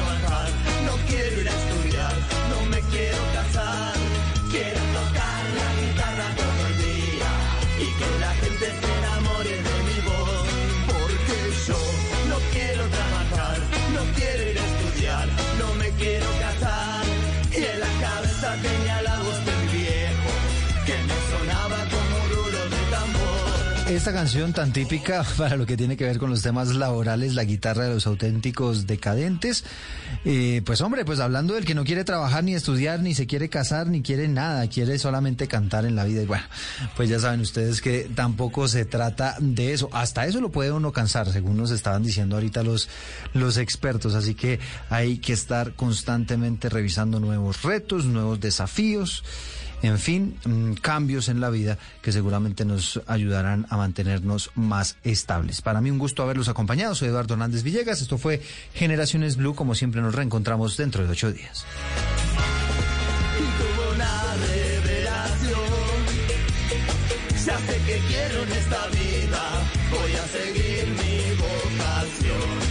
Será la música mi leche y mi comida, porque yo no quiero trabajar, no quiero quiero cazar, quiero tocar la guitarra todo el día y que la gente se enamore de mi voz, porque yo no quiero trabajar, no quiero ir a estudiar, no me quiero casar. Esto es Generaciones Blue. El Internet es para mantenerse en contacto con tu familia y amigos, para el aprendizaje escolar y la capacitación laboral, y para estar al día con lo último noticias. Y en Frontier estamos ayudando para que esté disponible a un precio excelente. Si alguien en tu hogar participa actualmente en un programa de ayuda gubernamental o cumple con las normas sobre ingresos, es posible que cumplas con los requisitos para recibir Internet por cero dólares al mes. Correcto. Internet con instalación experta gratis y sin límite de datos es ahora lo más asequible posible. Visita frontier.com slash for all para saber si tu hogar cumple con los requisitos. Esta es Blue Radio. En Bogotá, 89.9 FM. En Medellín, 97.9 FM. En Cali, 91.5 FM. En Barranquilla, 100.1 FM. En Bucaramanga, 960 AM. En Pereira y el norte del Valle, 89.2 FM. En Tunja, 103.1 FM. En Villavicencio, 96.3 FM. En Armenia, 89.2 FM. En norte de Santander, 97.7 FM, en Neiva 103.1 FM y en Córdoba 96.0 FM. También en bluradio.com, en Facebook Blue Radio Colombia, a través de Twitter en arroba Blue Radio Co y en la señal de TDT.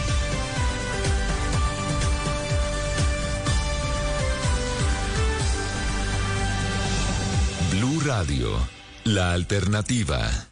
A continuación, en Blue Radio, nos conectamos con Caracol Televisión para escuchar las noticias de Colombia y el mundo. Emisión del mediodía. Lo último en Noticias Caracol. Mucha atención, lo último nos llega desde Fundación en Magdalena, donde fueron asesinados dos periodistas. Vamos ahí con Grace Rodríguez. ¿Qué se sabe de este caso, Grace, y qué es lo que dicen las autoridades? Miren, se tratan de dos periodistas que laboraron en una emisora del departamento de Magdalena, exactamente en el municipio de Fundación, y fueron identificados como Leiner Montero, de 37 años, y Dilia Contreras Cantillo, de 39 años, quienes se encontraban en el corregimiento de Santa Rosa de Lima. Esto está ubicado más o menos a 40 minutos o media hora del caso urbano de Fundación Magdalena, y allí estaban cubriendo las fiestas patronales de ese municipio. Al parecer, la información que entregan las autoridades es que cuando regresaban del lugar, en un, en un vehículo fueron abordados por varios sujetos que se movilizaban en una motocicleta y que les dispararon. Dicho las autoridades hasta el momento es que este caso es materia de investigación por parte de la Policía Judicial, por parte del CTI de la Fiscalía. Sin embargo, hay una hipótesis preliminar que apunta hasta el momento a que presuntamente este caso guardaría relación con un posible caso o hecho de intolerancia. Donde presuntamente se presentó un hecho de intolerancia que está siendo investigado en estos momentos. Una vez terminadas las actividades, los dos periodistas iban de regreso al municipio de Fundación. La Policía Nacional, con todas sus capacidades de policía de inteligencia y policía judicial, en coordinación con el CTI de la Fiscalía General de la Nación, se encuentran adelantando la investigación judicial para esclarecer los móviles que rodearon este lamentable hecho Pues miren, en el ataque hay que decir que también lamentablemente resultó herido otro periodista que también se recupera en un centro asistencial. Un hecho que sin duda alguna enluta al periodismo, no solamente en el departamento del Magdalena, sino en todo el país por el que la comunidad pide justicia. Noticias Caracol también se solidariza con los familiares de las víctimas. Es información que generamos por el momento hasta ahora desde Barranquilla. Grace Rodríguez Urán, Noticias Caracol. Y deja varios interrogantes. Gracias, Grace. Vamos ahora con los titulares de otras noticias del día. Somos Noticias Caracol. Masacre en Nariño. Tres indígenas de la comunidad Pastos del resguardo Chiles fueron asesinados. Les dispararon cuando se movilizaban por una vía en zona rural de Cumbal en ese departamento. Los cuerpos fueron trasladados a medicina legal. En Cúcuta hay conmoción por el asesinato de cuatro personas en las últimas horas en un establecimiento comercial. Las autoridades investigan los hechos. Según Indepaz, ya van 70 masacres este año. ¿Qué responde el actual gobierno sobre los planes para frenar estas masacres? El comisionado de paz, Danilo Rueda, dice que las negociaciones con grupos al margen de la ley no significa impunidad y estarán regidas por la Constitución. Ex negociadores de paz le piden al gobierno aclarar los alcances de la propuesta del cese al fuego multilateral que hizo el presidente Gustavo Petro. Noticias de Antioquia. El gobernador Aníbal Gaviria le pidió al gobierno nacional ponerle el ojo al aumento de homicidios en tres subregiones de este departamento. En el municipio de Remedios hay alerta por los enfrentamientos entre las disidencias y el clan del Golfo, que están haciendo retenes ilegales. Historias y noticias del Pacífico. En Ronaldinho Valle, un niño de 11 años murió por una explosión en su propia casa donde se almacenaba pólvora. El menor tenía quemaduras en el 90% de su cuerpo. Y en Cali, la autoridad ambiental denuncia que estafadores piden plata a los usuarios a nombre de la entidad. Noticias Caracoles Caribe. El clamor de más de 30 familias por la inundación que sufrieron sus viviendas resultaron inundadas por el desbordamiento de un peligroso arroyo que recorre la ciudad. Y los controles en Cartagena tras los cobros excesivos que denuncian los turistas que visitan la heroica. No para la polémica por la transformación del oratorio que funciona en el aeropuerto El Dorado de Bogotá. La Iglesia Católica dijo que fue informada por Opaín que se trató de una orden de la alcaldía de Bogotá. Las imágenes religiosas fueron retiradas para darle paso a un espacio de reflexión neutral. ¿Cómo controlarían el cobro? Esa es la duda que tienen los conductores sobre la posibilidad de cambiar el cobro por circular en pico y placa en Bogotá por kilómetros recorridos. Expertos en movilidad aseguran que la medida no ayudaría mucho a descongestionar la ciudad. Pensé en reaccionar de la misma manera, pero no. Pensé en mi compañera y en lo que le podría pasar a ella. En ese momento hice uso de la fuerza para reducirlo. Esta es la versión del auxiliar de policía Daniel Bernal, quien fue agredido por este hombre mientras hacía una requisa en Chía, Cundinamarca. El señalado agresor ya fue detenido. Se recrudecen las especulaciones de una posible renuncia del Papa Francisco. Al visitar la tumba de Celestino V, el primer papa que renunció a su cargo, el pontífice lo calificó como valiente por esa dimisión. Y en Ucrania, las autoridades de Zaporilla se preparan para lo peor. Reparten tabletas de yodo a los habitantes en caso de una amenaza de radiación. En deportes, Colombia con pasos de gigante. La selección femenina de voleibol arrolló a la campeona olímpica. Un histórico triunfo que selló su tiquete a la final de la Copa Panamericana. Más de 16 mil músicos del sistema de orquestas y formación de la Filarmónica de Bogotá presentan el concierto más grande del mundo. Gilberto Santa Rosa hizo gala de su salsa romántica en su paso por Bogotá. Les tengo detalles de esto y más en Show Caracol. Ya nos vemos.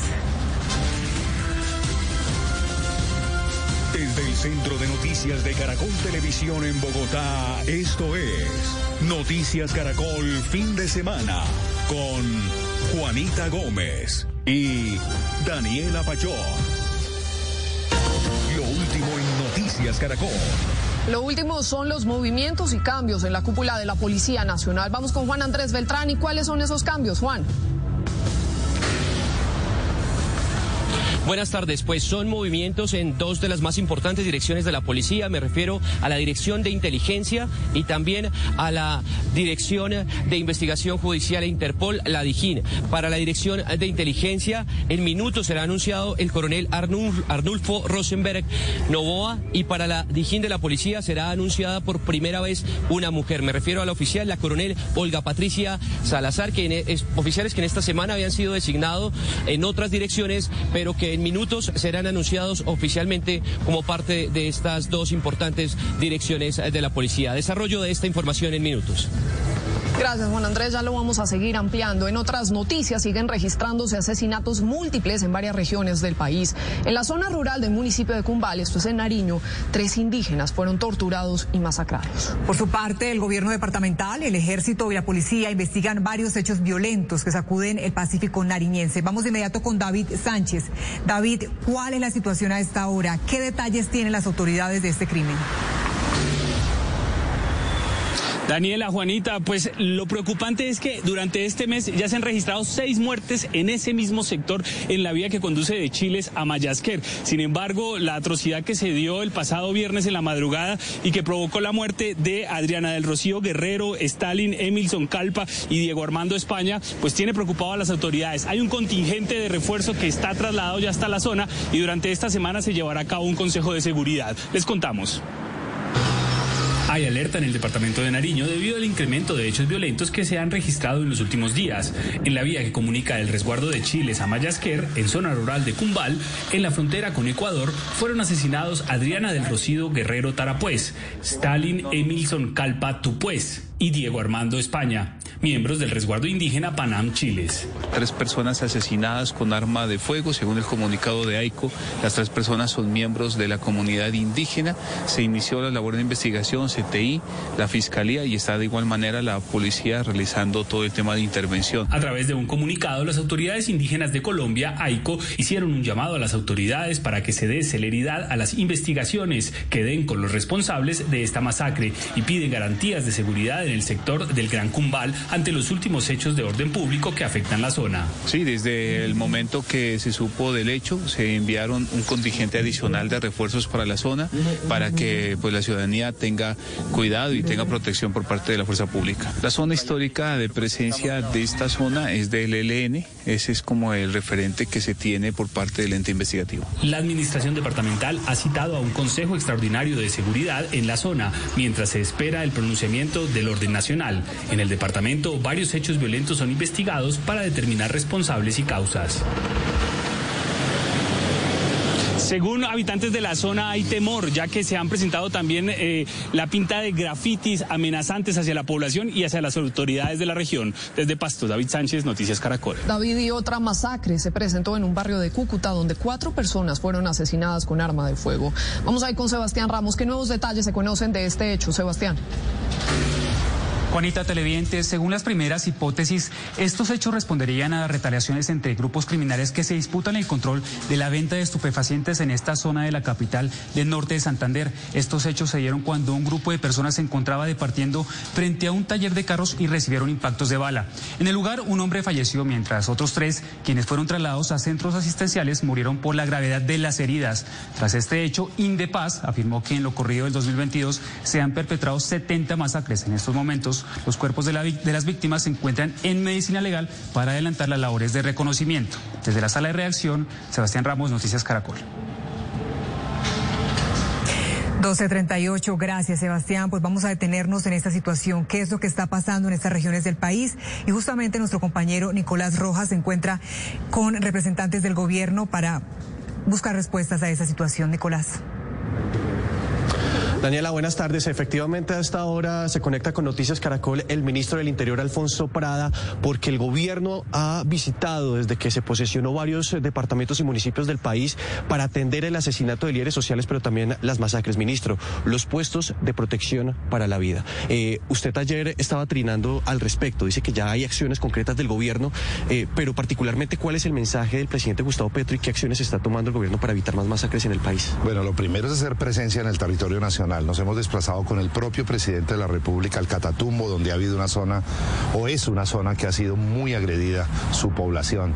Ahí está, eh, por ejemplo, Tibú, al, lado de, del Catatumbo. Nos trasladamos también al municipio de Ituango, un municipio en el norte del, del departamento de Antioquia que también vive una situación supremamente delicada, en amenaza de líderes sociales, en muerte, desafortunadamente. Y también estuvimos tanto en el norte como en el sur del Cauca. Eh, se hizo también en el sur de Bolívar, en San Pablo, un consejo de seguridad. Es decir, estamos desplegando toda la energía y toda la capacidad del Estado para poder estar acompañando a los líderes sociales y a las comunidades que se sienten agredidas.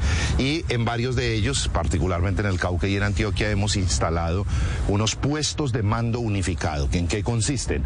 Básicamente llega toda la institucionalidad nacional, departamental y municipal, todos, con el ejército, con con la policía, con la Unidad Nacional de Protección, con eh, entidades como el, los ministerios, etcétera, eh, que nos permiten tener un contacto directo, escuchando a los líderes, escuchando a los alcaldes, a las comunidades, identificamos una ruta de trabajo hacia la protección de la vida y la protección de las comunidades. Adicionalmente planteamos la necesidad de avanzar en el diálogo social para identificar la prioridad de la inversión de las necesidades básicas que tiene la población y nos comprometemos con el presidente Gustavo Petro a llevarlas al plan de desarrollo para dejarlas completamente financiadas. A ver si con una gran inversión social y un gran acompañamiento de la presencia institucional del Estado protegemos la vida y señalamos una ruta a través del diálogo que proteja la vida de los líderes y de las comunidades en Colombia. Sin duda una de las caras más dolorosas, ministro, ¿no? 70 masacres este año registradas en Colombia y le quiero preguntar por los casos recientes que hemos conocido, tanto Nariño como Cúcuta. ¿Qué información tienen al respecto? Pues eh, apenas conocimos la información, se activa todo el aparato del Estado, no solamente del gobierno nacional, de nuestras Fuerzas Armadas, de nuestras fuerzas de inteligencia, sino también de la justicia, de la Fiscalía General de la Nación, para avanzar en las investigaciones. Ayer tuve la posibilidad de hablar con algunos de los eh, dirigentes indígenas de Cumbal, en el sur del departamento de, Nariño.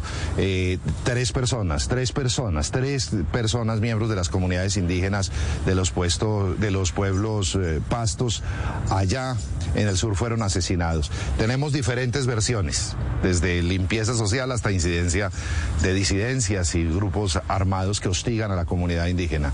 Eh, asesinar a nuestros indígenas es miserable realmente. Por eso está todo el aparato del Estado buscando la manera de esclarecer estos crímenes. Ministro, permítame un minuto, ya volvemos con usted porque además de esta acción que ustedes están teniendo en los territorios, eh, ayer hubo una petición del presidente Gustavo Petro sobre el cese al fuego multilateral, pero tenemos más información al respecto con Carlos Reyes. Nicolás, y es que en respuesta a las peticiones de los habitantes de Ituango en Antioquia, el presidente Gustavo Petro propuso que se pacte un cese al fuego multilateral en medio de los diálogos exploratorios con algunas bandas criminales. Carlos Reyes, ¿cuál es la propuesta del mandatario? Daniela, es la segunda vez que el presidente Gustavo Petro habla de un alto al fuego. Inicialmente lo habló con el ELN, pero en las últimas horas desde el municipio de Ituango amplió este término, dice, de un alto al fuego multilateral en el que se involucren todas las partes involucradas en el conflicto, no solo la guerrilla del ELN, sino también bandas criminales como el Clan del Golfo, las disidencias de las FARC e incluso la Segunda Marquetalia que buscan incorporarse a este concepto de paz total. Sin embargo, negociadores de paz y expertos piden precisar este término en medio de estos acercamientos exploratorios con estos grupos. El tema que lideró el extenso pliego de peticiones de los más de 500 habitantes de Ituango en Antioquia y de otras poblaciones cercanas que llegaron al encuentro con el presidente fue la paz. Para nosotros la inclusión de los jóvenes y de los niños en el conflicto y las amenazas a nosotros los líderes y lideresas. Todos coinciden en que los enfrentamientos entre bandas, pero también el ataque del ejército a la criminalidad en la zona genera una guerra constante. Por eso, el presidente lanzó una propuesta que involucra a todos los actores del conflicto el que se pudiera producir un cese al fuego multilateral para entrar a un proceso de negociaciones en concreto sería más viable si tenemos estos diálogos regionales andando. Entonces, esta es una invitación que le hago a las autoridades locales, departamentales y municipales para incentivar la discusión ciudadana sobre qué región quiere. De inmediato analistas pidieron al gobierno explicar los alcances de esta iniciativa que hace parte del propósito de paz total y que según fuentes del gobierno cobijaría incluso las operaciones militares. Sin lugar a dudas es una iniciativa loable para garantizar la vida de los líderes sociales y de las comunidades más afectadas por la violencia. Sin embargo, necesitamos conocer qué implica este cese multilateral y a qué actores involucran desde ya el ex negociador de paz con el ELN, Juan Camilo Restrepo, considera que no es momento para dejar de combatir a las bandas criminales que operan en varias zonas del país. A no ser que revelen algunas conversaciones o algunas cosas que el gobierno conozca ya de antemano, pero por lo que se conoce no veo condiciones, porque repito, un cese al fuego implica de parte del ejército bajarlos, apagar los fusiles. Y eso es muy complicado tratándose de bandas criminales, eh, narcotraficantes. El alto comisionado para la paz, Danilo Rueda, también dejó clara parte de las condiciones para el sometimiento de las bandas criminales, a pesar de que el proceso incluye beneficios judiciales para quienes se entreguen. Ningún proceso de paz significa impunidad todos los procesos, con independencia de su naturaleza, se regirán por la Constitución Nacional. Igualmente, en el centro estarán los derechos a la verdad, la justicia, la reparación y las reconstrucciones territoriales, urbanas y rurales. Y anunció que el proceso de diálogo con estas organizaciones no se hará desde las oficinas en Bogotá. El gobierno se desplegará a 12 subregiones integradas por los territorios más golpeados por la violencia. Todos estos anuncios y propuestas del gobierno nacional se dieron en una visita del Congreso y el gobierno a Ituango, una de las zonas con mayor violencia en el país. Justamente ocurrió un incidente antes de la llegada del presidente. Un perro antiexplosivos del equipo de seguridad del mandatario identificó lo que sería una amenaza de explosivo. Más tarde fue detonado controladamente y se descartó que hubiera una amenaza a la seguridad de los asistentes al evento, pero pues eso provocó que se reforzara la seguridad del presidente a su llegada se hace una activación controlada en el sector, para lo cual ya queda el lugar totalmente despejado, no reviste peligro para la comunidad. Y se recogen del sector material para enviar al laboratorio con el fin de verificar si existía o no un explosivo en el lugar. Estos procesos y estas visitas que se harán a varias regiones del país en medio de la construcción de la paz total. Hablamos de regiones como Cauca, Antioquia, el Catatumbo y también el departamento del norte de Santander. Son visitas que hará el alto comisionado para la paz buscando hacer diálogos exploratorios con bandas criminales. Información desde sur de Bogotá, Carlos Reyes, Noticias Caracol. Gracias, Carlos. Eh, ministro, estábamos viendo lo que sucedió ayer en Ituango y algo que me llama la atención, no solamente en el Catatumbo, sino también en este municipio, es que el presidente Petro señaló lo siguiente. Todos los grupos que operan en estos dos municipios manifestaron eh, su voluntad de acogerse a la paz total. Pero ustedes dijeron, este llamado tiene que estar acompañado de un cese de fuego multilateral. Pues es un llamado que hace el presidente Gustavo Petro a todos los actores de la violencia en Colombia, en todos los territorios. Hay voluntad de diálogo en el gobierno nacional la han expresado, han respondido esa voluntad de diálogo con cartas dirigidas al gobierno nacional, los actores de violencia que actúan en, estos, en estos territorios mencionados por usted, particularmente en el Catatumbo y en, Antioquia, y en el norte de Antioquia. Esa respuesta tiene que venir acompañada con hechos, con actitudes, no solamente con una carta diciendo que, que tienen la voluntad. Por eso el llamado es a que ojalá tuviéramos la posibilidad de recibir los colombianos multilateral, es decir... Ciudad, en el siguiente informe les contamos. La hoja de ruta para Bogotá nuevamente está vigente. Cualquier paz total, que es el propósito del presidente Gustavo Petro. Una pregunta ya para finalizar, ministro, y eso cómo avanza esa construcción del proyecto de ley de sometimiento o acogimiento a la justicia por parte de grupos al margen de la ley. ¿Cuándo se planea presentar al Congreso? Pues se trata de hacer un proyecto que sirva, que sea eficaz, que su contenido realmente nos lleve a la desmovilización, a el acogimiento de quienes hoy en grupos armados ilegales están actuando en contra del pueblo colombiano. Por eso quien coordina la actividad de redacción de este texto es el ministro de Justicia, el ministro de Defensa, con todo el equipo del Ministerio del Interior y de la Presidencia colaborando para que el producto final sea un producto que nos permita realmente caminar eh, con, eh, con un camino cierto hacia la paz total y la desmovilización de estos grupos criminales. ¿Pero tendría mensaje de urgencia? Pues es posible. Habrá que mirarlo. Cada día trae su afán, decía mi abuela. Ministro, muchísimas gracias. Temas muy interesantes, los puestos de protección, el llamado al cese al fuego multilateral para grupos armados y eh, cómo avanza también ese proyecto de la ley de sometimiento para avanzar en ese proceso de paz. Ministro, muchas gracias por estar en Noticias Caracol. A ustedes, muchas gracias por la invitación. Nicolás, y también hay peticiones de parte de los mandatarios regionales. Por ejemplo, el gobernador de Antioquia hizo un llamado al gobierno nacional para que le preste una mayor atención a tres regiones donde han aumentado los homicidios durante este año. Allí hacen presencia los grupos delincuenciales conocidos como los Pacheli, los Caparros, los mismos a los que el alto comisionado de paz invitó al diálogo. La violencia no deja de preocupar a los habitantes de Antioquia. Por eso el gobernador, en medio de la instalación del PMU en Ituango, este sábado alertó al presidente Gustavo Petro sobre el incremento de homicidios en el nordeste, oriente y Magdalena Medio. Este año van 1.268 asesinatos en el departamento. Tu región del nordeste ha aumentado el número de homicidios y su región del oriente. En las demás han disminuido.